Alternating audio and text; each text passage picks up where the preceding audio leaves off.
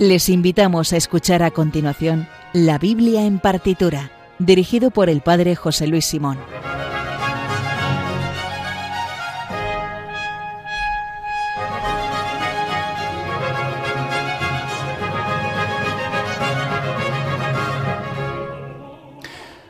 Buenas noches, pues gracias al Padre Luis Fernando de Prada que nos da el pase para eh, comenzar la Biblia en partitura. Hoy vamos con el programa ya número 35. Vamos hoy con un programa especial. Buenas noches, Sergio. Buenas noches, Padre, ¿qué tal? El programa de hoy está dedicado al Papa Benedicto, que entre otras muchas cosas eh, fue un amante de la música. Eh, vamos a escuchar algunas obras de sus compositores preferidos y vamos a leer algunas de las cosas que él dijo sobre la música. Respecto al Papa Benedicto, respecto a su saber teológico, etcétera, yo creo que hemos escuchado recientemente en bastantes cosas, pero quizá lo que él apreciaba y lo que él ha escrito sobre la música igual menos. Y dado que en este programa es la Biblia en partitura y fundamentalmente escuchamos música, vamos a escuchar cosas que él eh, dejó escritas y hablar respecto a la música. Por ejemplo, el 16 de abril del 2007, al final de un concierto ofrecido con motivo de su 80 cumpleaños en San Pedro, eh, dijo, al echar una mirada hacia mi vida pasada doy gracias a Dios porque puso a mi lado la música, casi como una compañera de viaje, que siempre me ha dado consuelo y alegría. Esperemos nosotros en este programa que además de homenajear a este gran Papa, el programa de hoy también nos sirva a nosotros un poco de consuelo y de alegría. Recuerden que el Twitter del programa es arroba bibliartitura, donde también pueden escribirnos para hacernos una petición, dedicatoria o recomendación. Y además tienen la lista de obras que vamos a escuchar a continuación. También pueden ponerse en contacto con, nosotros en el mail la biblia. Dicho lo cual, comenzamos en Radio María, la Biblia en partitura, homenaje al Papa Benedicto.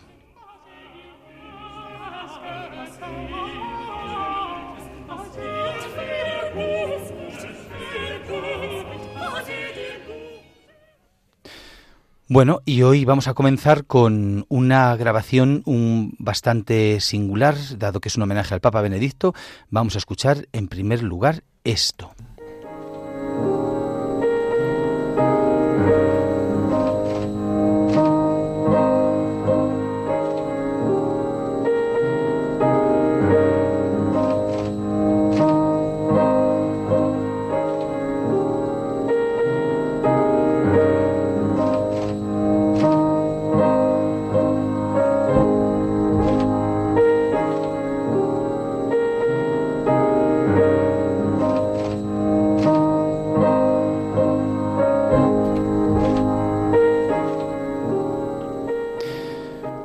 Bueno, la calidad del sonido no es muy grande porque esto es una grabación de el Papa Benedicto tocando no solamente el piano, sino su propio piano. Benedicto no solamente le gustaba la música, sino que él también era un aficionado a la música. Y esto ya siendo Papa, eh, tocando un pequeño piano, no de cola, un piano de estos de pared que él compró eh, de recién ordenado y con el que él siempre había eh, tocado, pues los, los medios de comunicación le pidieron tener un total, ¿no? Se llama Sergio en periodismo esto de tener como unas grabaciones así como de fondo de imágenes. Sí, en, audio se llama corte y en televisión se llama total. Pues un total. Le, le, debieron pedir al Papa Benedicto un total de él tocando al piano y él, pues de una forma más o menos improvisada, pues hizo esta pequeña grabación. Son estos pequeños segundos que se conservan de el Papa tocando el piano. Hay una anécdota curiosa y es que cuando él llegó eh, al papado, le ofrecieron eh, comprarle o, facilitarle un gran piano de, cola, un Steinway, que son los, la marca más importante, y su hermano George, eh, que,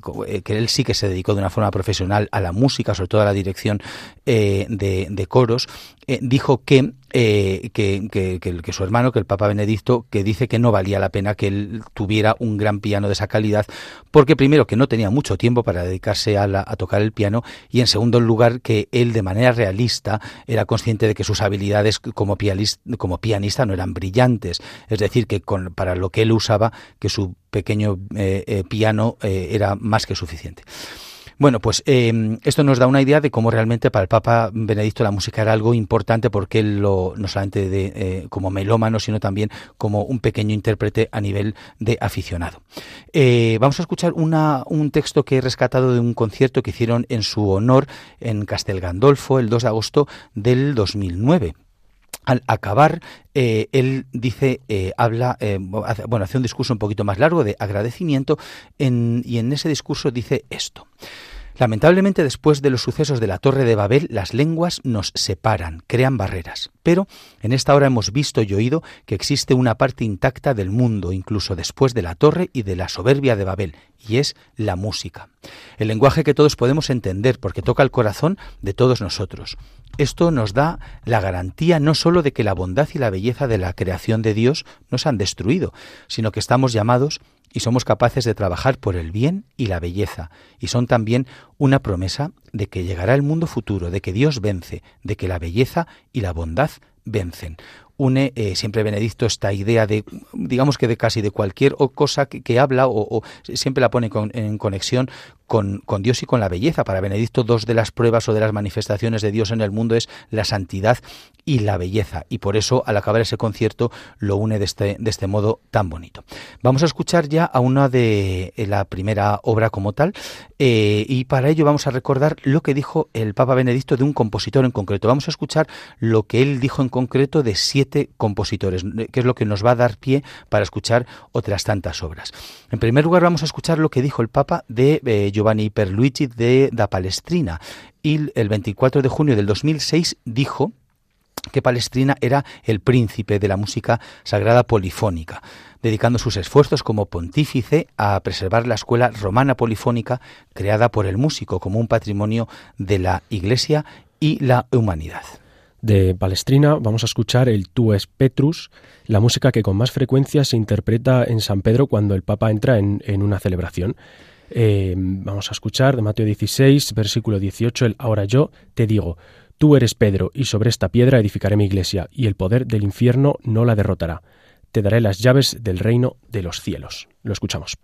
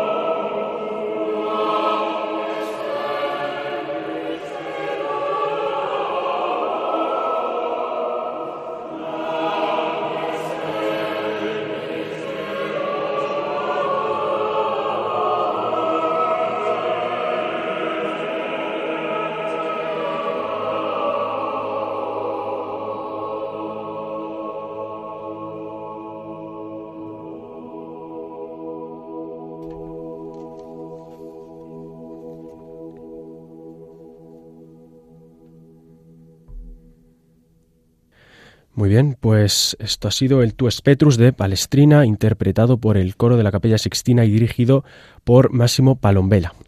Eh, de hecho, decía antes Sergio que esta es la obra que con más frecuencia se interpreta en las celebraciones papales, actualmente en San Pedro. En concreto, esta fue eh, eh, la obra que sonó en la última celebración, que fue el miércoles de ceniza, de cuando el Papa Benedicto renunció. A la salida de esa última celebración suya pública, sonó esta obra. Bueno, vamos con el segundo autor, vamos con Antonio Vivaldi. a él se ha referido en alguna ocasión el Papa Benedicto. En concreto, al acabar eh, un concierto el 9 de agosto del 2011 en Castel Gandolfo al, hablar de Vivaldi en general, eh, bueno, en ese caso sonó otra, otra obra suya, pero eh, dice de Vivaldi, esta música convierte a Vivaldi en un ejemplo de luminosidad y belleza que transmite serenidad y alegría. Creo que esto venía de su fe. Vivaldi era un sacerdote católico, fiel a su breviario y a sus prácticas de piedad. La escucha de su producción de música sacra revela su espíritu profundamente religioso. Y el 11 de mayo del 2012, eh, el Papa Benedicto, al acabar también otro concierto en el Vaticano dirigido por el gran Ricardo Muti, en ese caso, confesaba que al escuchar la, el Magnífica de Vivaldi era capaz de sentir alabanza, exultación, acción de gracias e incluso asombro ante la obra de Dios. Y es por ello que vamos a escuchar un movimiento de su Magnificat, el 610A de Antonio Vivaldi. Vamos con ello.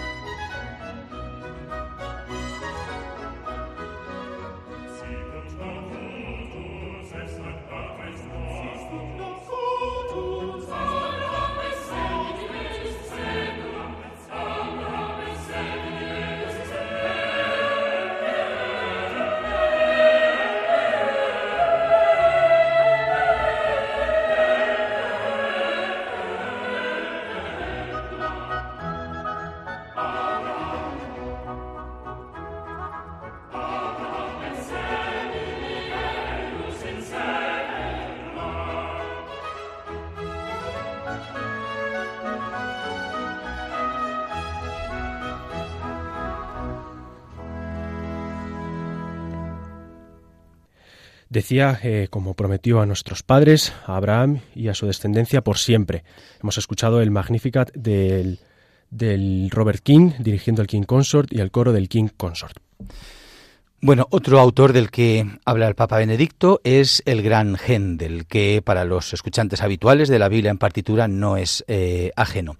Eh, el Papa en el concierto del 12 de febrero del 2009, que escucharon eh, buena parte del Mesías, al acabar ese concierto con ocasión del octogésimo aniversario, de eh, la creación del Estado de la Ciudad del Vaticano, el Papa Benedicto dijo esto del Mesías.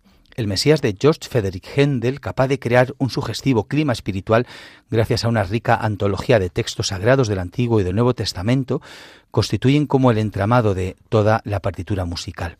De igual modo, la orquesta y el coro han logrado evocar admirablemente la figura del Mesías, de Cristo, a la luz de las profecías mesiánicas del Antiguo Testamento. Así, la riqueza del contrapunto musical y la armonía del canto nos han ayudado a contemplar el intenso y arcano misterio de la fe cristiana. Una vez más, se ha puesto de manifiesto que la música y el canto, gracias a su hábil unión con la fe, pueden revestir un elevado valor pedagógico en el ámbito religioso. La música, como arte, puede ser una manera particularmente adecuada de anunciar a Cristo, porque logra hacer perceptible el misterio con una elocuencia muy suya. Y del Mesías escuchamos el aria Yo sé que mi Redentor está vivo. Yo sé que mi Redentor vive y que al final se alzará sobre el polvo. Después eh, que me arranquen la piel. Ya sin carne veré a Dios. Lo escuchamos.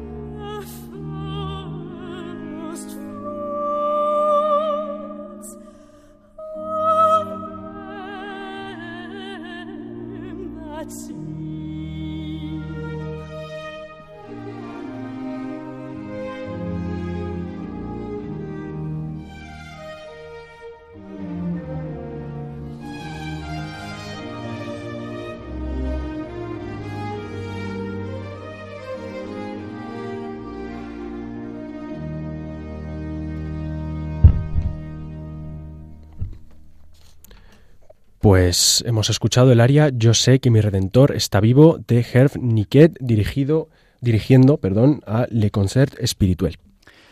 Vamos con el cuarto autor. Eh, mm, el Papa Benedicto era muy, eh, le gustaba mucho la música de Juan Sebastián Bach a quien consideraba el maestro de maestros. Eh, bueno, pues al acabar un concierto que se, también se interpretó en Castel Gandolfo el 9 de agosto del 2011, y con obras, entre otros, de Bach, al acabar el Papa Benedicto dijo, Johann Sebastian Bach, luterano, admirador de Vivaldi, del que estudió y transcribió varios conciertos. Soli Deo Gloria. Esta frase aparece como un estribillo en los manuscritos de Bach, un leitmotiv de sus cantatas, como dice el opúsculo del programa, y constituye un elemento central para comprender la música del gran autor alemán. La profunda devoción fue un elemento esencial de su carácter y su sólida fe sostuvo e iluminó toda su vida. En la portada del Kleines Lane se puede leer estas dos líneas, omito el alemán y voy directamente al castellano. Al Dios altísimo para honrarlo, a los demás para instruirlos. Bach tenía una concepción profundamente religiosa del arte, honrar a Dios y deleitar el espíritu del hombre.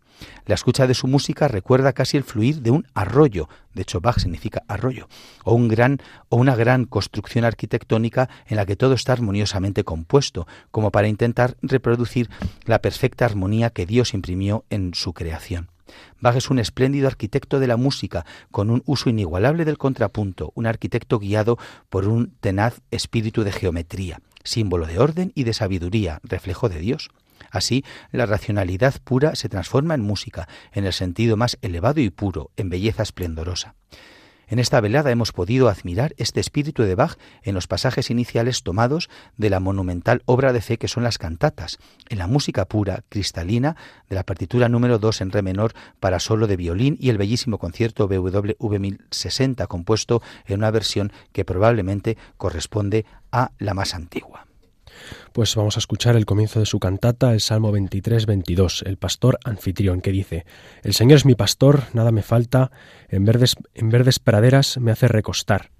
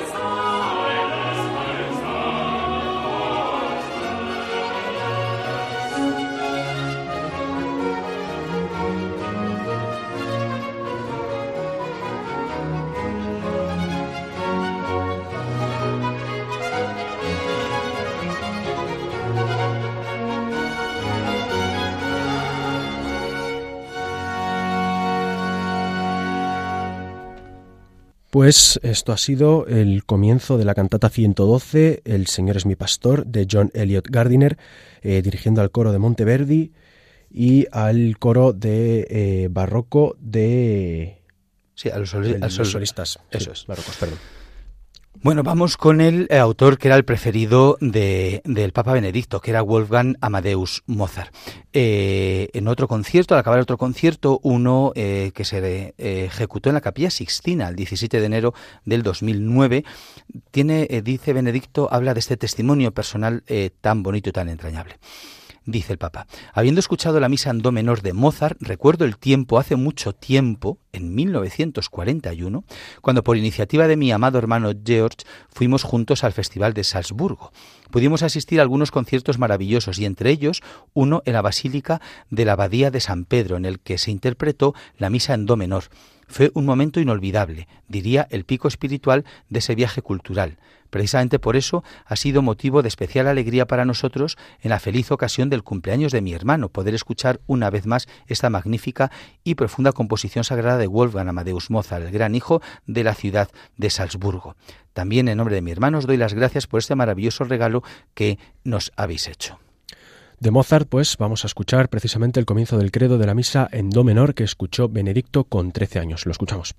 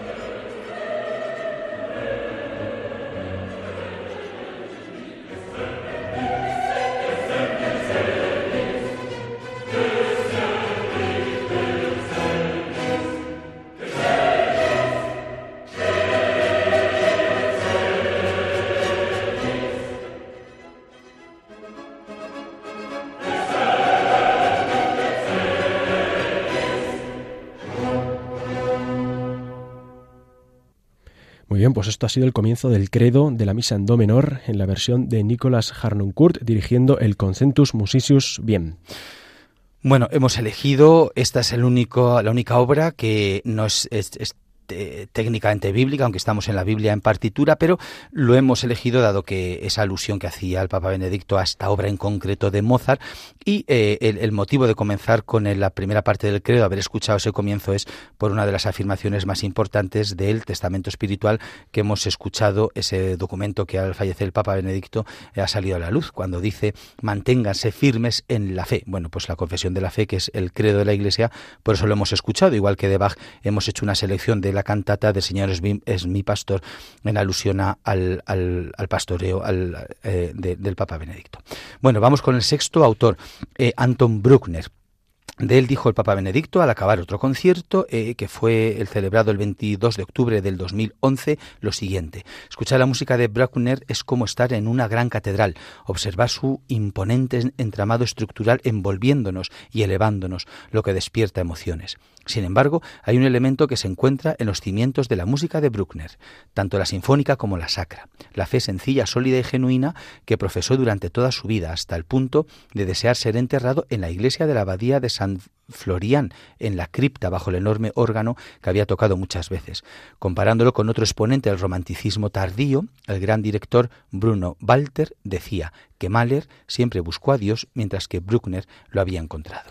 Pues vamos a escuchar el Salmo 150, el número de catálogo WAB38. Vamos con ello.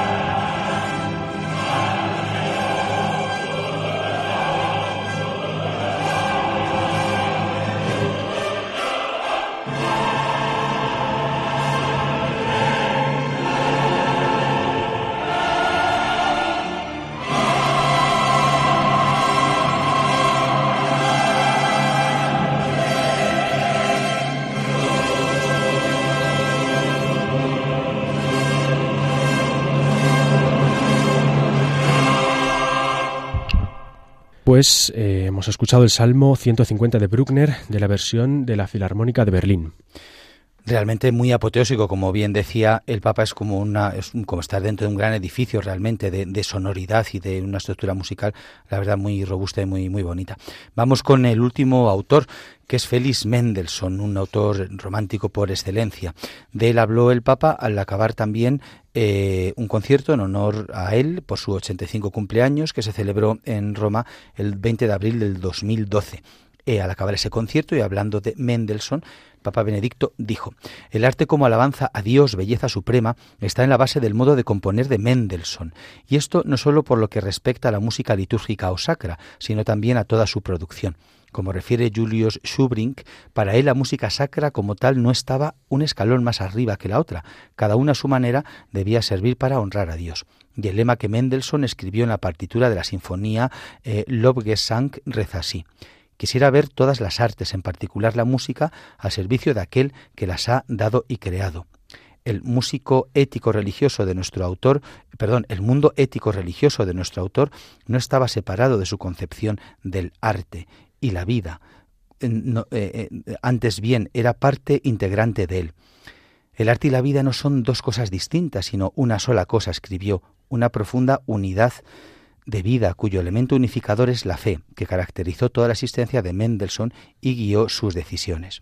En sus cartas descubrimos este hilo conductor. A su amigo Schirmer, el 9 de enero de 1841, refiriéndose a su familia, le decía, Ciertamente, a veces hay preocupaciones y días serios, pero no se puede hacer otra cosa que pedir fervientemente a Dios que nos conserve la salud y la felicidad que nos ha dado. Y el 17 de enero de 1843 escribía a Klingemann, todos los días doy gracias a Dios de rodillas por todo el bien que me da.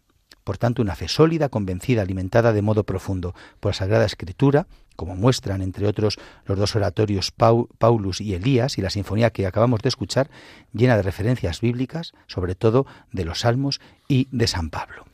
Pues vamos a escuchar el Tu Petrus, de, recordamos Mateo 16, versículo 18.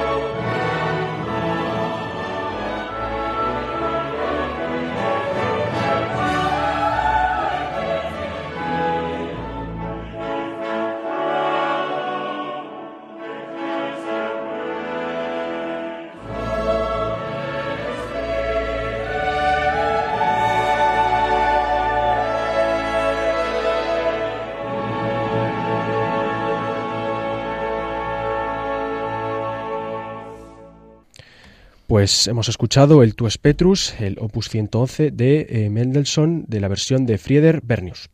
Hemos empezado con el Tu Petrus de Palestrina y lo hemos acabado con esta otra versión de Mendelssohn, una última frase del, del, Papa Benedicto sobre la música, que dijo el 4 de julio del 2015. La respuesta grande y pura de la música occidental se ha desarrollado en el encuentro con aquel Dios que en la liturgia se hace presente a nosotros en Jesucristo. Esa música para mí es una demostración de la verdad del cristianismo. Allí donde se desarrolla una respuesta así, se ha dado el encuentro con la verdad, con el verdadero creador del mundo. Por eso, la gran música sagrada es una realidad de rango teológico y de significado permanente para la fe de toda la cristiandad. Y hasta aquí nuestro programa homenaje al Papa Benedicto de hoy. Como saben, eh, pueden volverlo a escuchar íntegramente en el podcast que se encuentra tanto en la web Radio María, eh, radiomaria.es, como en la aplicación de radio que pueden descargarse gratuitamente. En el Twitter del programa, que es arroba bibliartitura, pueden escribirnos para hacernos una petición, dedicatoria, recomendación y además tienen la lista de obras que acabamos de escuchar. También pueden ponerse en contacto con el programa en el mail la o por correo postal en la dirección Paseo de Lanceros 2, primera planta 28024 Madrid. La próxima semana no se pierdan a esta misma hora el programa Música de Dios sobre música sacra o litúrgica con el padre Eusebio Guindano. Y recuerden también que el domingo a la una de la madrugada se emite Clásica en Radio María, presentado una semana por José Vicente Molina y otra por María José López. Nosotros volveremos en dos semanas. Y ahora les dejamos con Soledad Cosmen eh, y su programa La verdad nos hace libres. Buenas noches, Sergio. Muchas gracias. Muchas gracias, padre, y hasta la próxima. Sean buenos y si no recuerden, confiésense. Hasta la próxima.